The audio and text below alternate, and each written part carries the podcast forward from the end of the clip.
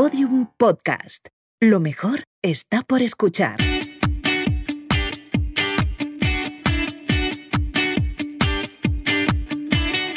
Porque la vida no viene con instrucciones.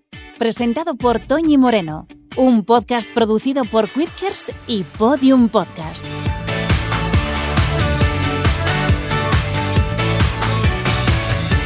Episodio 5. Alberto Soler. La ansiedad en niños.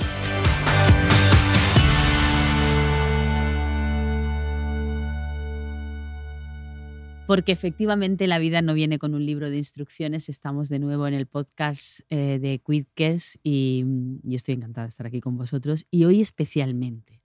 Mirar, eh, hay veces que tú no sabes si tu niña, tu niño, eh, es muy nervioso o es que tiene ansiedad, ¿no? Porque los niños no saben expresar cómo se sienten.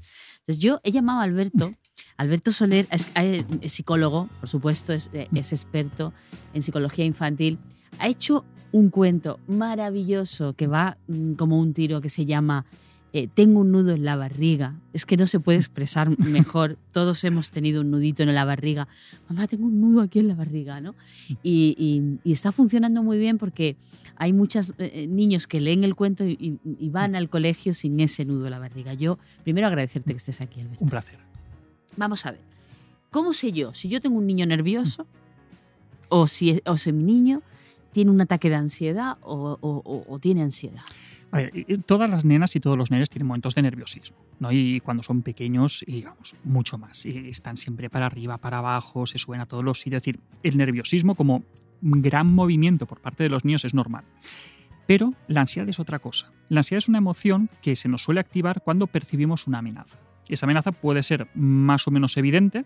Estamos en medio de la selva, el ejemplo que ponemos siempre, y vemos un león, nos sentimos ansiosos porque percibimos una amenaza, o puede ser menos evidente qué pasará hoy en clase, estarán hablando de mí, se me dará bien la clase de gimnasia, ¿qué, ¿qué, va a pasar?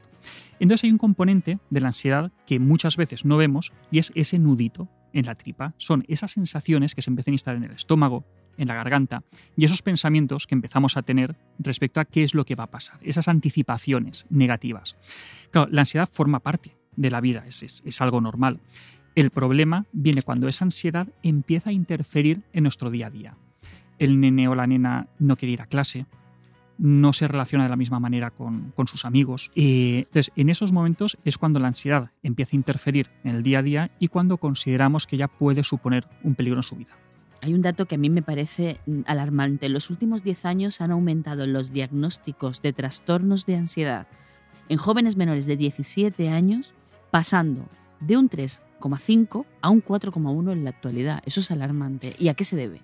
Eso es alarmante, pero lo verdaderamente alarmante es que eso es la punta del iceberg. Es decir, esos son los casos que sí que estamos detectando. El problema son todos esos casos que no estamos detectando, que son muchísimos más. ¿A qué se debe? Eh, es multicausal eh, y muchísimas causas detrás. Eh, una muy evidente es el impacto que, ha tenido la pandemia y la gestión que hemos hecho de la pandemia con las niñas y, con los niños, especialmente los, más desfavorecidos. El verse privados de relaciones sociales, de la escuela, de sus actividades normales, de, mantener un día a día normalizado con, sus iguales, ha tenido un impacto enorme en esas niñas y en esos niños, por, no mencionar los que han vivido de cerca las consecuencias sanitarias más directas. Pero luego tenemos otro tipo de factores que no tienen nada que ver con la pandemia y que tienen que ver con la estructuración social. Eh, los problemas de conciliación que tenemos, las enormes jornadas laborales que tienen los niños. Hay muchos que que empiezan su... a las 8 de la mañana en el cole, luego tiene dos extraescolares claro. y llegan a su casa a las 8 de la noche. Claro, es decir, ellos eh, habitualmente suelen empezar antes que sus padres la jornada laboral, porque para ellos el estudio es trabajo, y suelen acabarla después, porque alguien claro, les tiene que, que, recoger. Y van enlazando una actividad detrás de otra, detrás de otra, muchas veces con mucho sedentarismo, mucha actividad intelectual, y además con una presión por la excelencia que es enorme. Es decir, desde muy pequeñitos, prácticamente desde que están en la escuela infantil, ya les estamos educando para que sean alguien el día de mañana. Y esa presión sostenida con los idiomas, el ejercicio, las extraescolares, el repaso, eso al final acaba pasando factura y tenemos estos problemas de ansiedad. Y en un niño pequeño, ese nudo de la barriga, eh, ¿cómo, ¿cómo, hacer que el niño se tranquilice y, y, deje de tener ese episodio de ansiedad? Pues lo más importante eh, es poder nombrarlo, eh, que, nosotros como familia seamos capaces de identificar correctamente qué es lo que está pasando, porque si la ansiedad habitualmente puede ser un problema, en el caso de las niñas y de los niños es un problema más grande todavía porque muchas veces eh, pasa desapercibida. Antes comentábamos las cifras que hay y yo te decía, no, no, si el problema es que eso es la punta del iceberg. Todos los casos de ansiedad que están ocultos porque no sabemos identificarla correctamente en los niños. No va a venir un nene de 8 años y decirte, eh, papá, mamá, tengo ansiedad. No te lo va a decir. Te va a decir que tiene dolor de pancha, dolor de tripa. Te va a decir que no quiere ir al cole. Entonces, si nosotros somos capaces de identificarlo correctamente, vamos a poder acompañar esa emoción. Vamos a poder validarla. Vamos a poder decir, no, cariño, eh, esto que tú tienes es ansiedad, te sientes así por este motivo. Esto en estas situaciones es normal. Lo primero, darle sentido a esa emoción y darle permiso para que la pueda sentir. Es decir, no está mal esto que tú estás sintiendo, no tenemos que quitar esa emoción porque las emociones están ahí, forman parte de la vida, no las podemos eliminar. Pero lo que tenemos que hacer es acompañarlas para que no interfieran en el día a día tienes derecho a tener esos pensamientos, pero ¿te has parado a pensar que a lo mejor esos pensamientos no son ciertos? ¿O que esas cosas que tú estás pensando que van a pasar realmente no van a suceder? ¿Te has parado a pensar que todos esos pensamientos que tú tienes son siempre lo peor que podía ocurrir, que nunca acaba sucediendo. Es muy fuerte porque me estás hablando, estamos pensando en los niños y yo creo que esto no lo podemos aplicar los mayores. A los mayores también, ¿verdad? Porque yo eh, el otro día leí una frase, algo así, que decía, si mm, eh, mm. nos preocupáramos, si mm. dejáramos de preocupar por todas esas cosas que no han pasado, no sé si lo decía Pablo Motos, quiero decir que es que no, eh, creo que los mayores muchas veces transmitimos a nuestros hijos nuestra propia ansiedad. A ver, eh, sí, en ocasiones puede ocurrir, claro. Si, si nosotros somos personas más, más preocupadizas, somos muy de ir anticipando las cosas que, pueden ocurrir.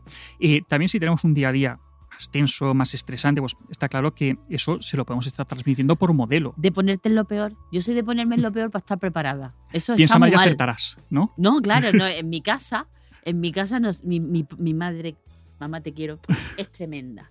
Entonces era, eh, no te puede pasar nada bueno porque si te pasa algo bueno viene algo malo detrás. Es una cultura muy, muy nuestra, ¿no? Pues esos son ese tipo de pensamientos que tenemos que ayudar a los peques a que se quiten de la cara. Claro, si tú lo tienes, claro, mm. tenemos que empezar por nosotros. Tienes que empezar por ti, por ponerte el foco y decir, a ver si esto realmente es así. Decir, ¿qué, qué evidencia tengo de que esto sea así? Em, qué complicado todo, ¿eh? Es complicado porque muchas veces cuando, cuando hablamos de niños, es lo que estabas comentando, que al final el foco lo ponemos sobre, sobre nosotros, ¿no? Eh, no todo es el modelo, es decir, no, no solamente porque su madre o su padre eh, puedan tener ansiedad o pensamientos ansiosos, no directamente van a heredar esa ansiedad. Hay una base temperamental por la cual pueden estar más o menos protegidos. Hay nenes y nenas que son más happy, que les da todo igual, y los que son más preocupadizos. Quiero que me hagas un spoiler del cuento, que lo van a comprar de todas maneras porque es maravilloso, las ilustraciones son preciosas. Pero yo mm. quiero que me des tres consejos Venga. a los padres, a nosotros, para gestionar la ansiedad de nuestros hijos. Primero, quitarnos de la cabeza que la ansiedad es un problema adulto que los niños no tienen por qué sentir ansiedad y chorradas, esto son cosas de niños, no. La ansiedad también es un problema de niños. Una vez que, lo, que sabemos que existe, segundo, tratamos de identificarla. Y tercero, tratamos de acompañarla, dando validez a esas emociones y dando recursos para que se sientan acompañados y puedan enfrentarse a esos pensamientos feos. Un ejemplo práctico. Mi niña ahora la he apuntado yo para que aprenda a nadar. Es que he visto, la, ilustración, digo, me estoy, me estoy acordando de Lola. de Penny, que no, quiere ir, no quiere ir, porque claro, no controla el medio. Entonces yo sé que ella se pone nerviosa cada vez que yo le digo y toca piscina. ¿Qué hago yo? Pregúntale. Habla con ella. Sí, sí. No quiero ir, me dice. No quiero ir a la piscina. No quiero. me ahogo, me dijo el otro día. Digo, ¿no te ahogas? Si está allí el profesor. ¿Tienes miedo de ahogarte? ¿Y, qué pasaría si no. Si, te ahogas. ¿qué, pasaría si, si tú estás en la piscina y tienes un problema? No, no te ayudaría a nadie. Que vamos a acompañarla, Está el monitor, estoy yo. Vamos a escuchar aquello que tiene que decir sin darle las respuestas. Vale. Vamos a escucharla. Muy bien. El hecho de sentirse escuchada va a hacer mucho. Y una vez se haya sentido escuchada, ya podemos poco a poco ir dándole algún recurso. Nos están escuchando muchos padres eh, ahora mismo con niños que, que, no quieren ir al colegio, muchos. Eh, que no sabemos si es bullying, no sabemos lo que es, pero el niño no quiere ir al colegio. Y además no te cuentan, porque le han metido en la cabeza que es un chivato si cuenta lo que le pasa. ¿Cómo hacemos?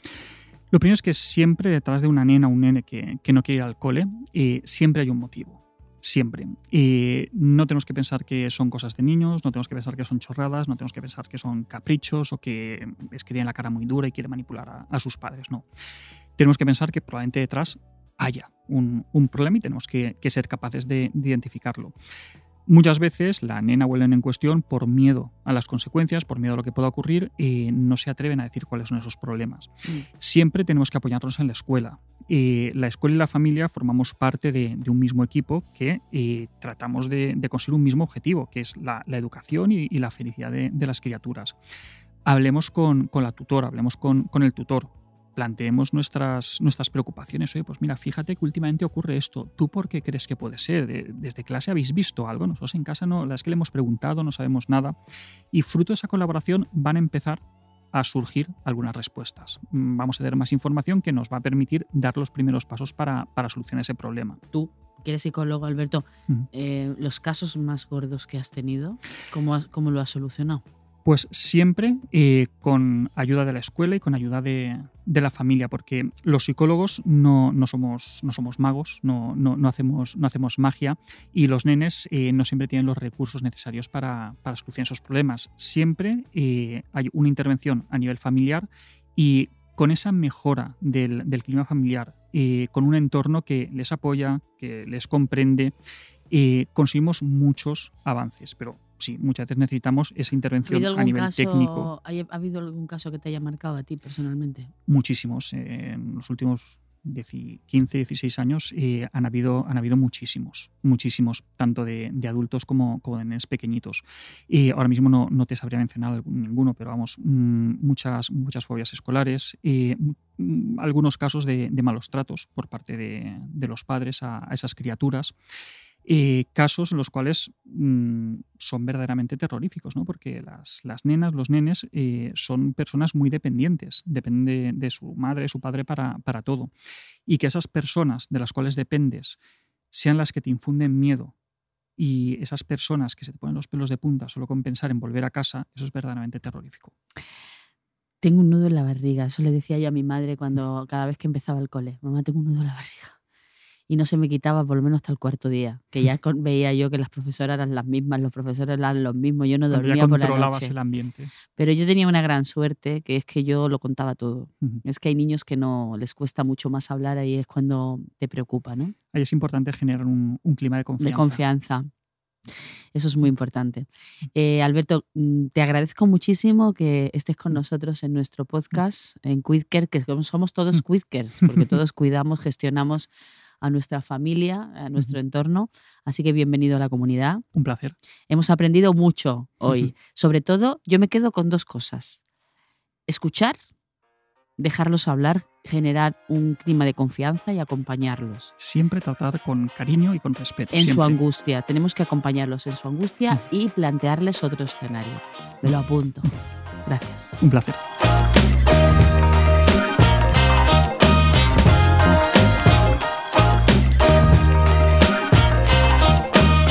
Porque la vida no viene con instrucciones es una producción de Quidkers y Podium Podcast, con Toñi Moreno como presentadora, Jesús Blanquiño, jefe del proyecto, diseño sonoro Elizabeth Búa, Bea Polo en la edición de vídeo, en la producción Gemma Siberoni, Alejandro Fernández Durán y Paula García Viana, Lourdes Moreno Cazalla en la producción ejecutiva.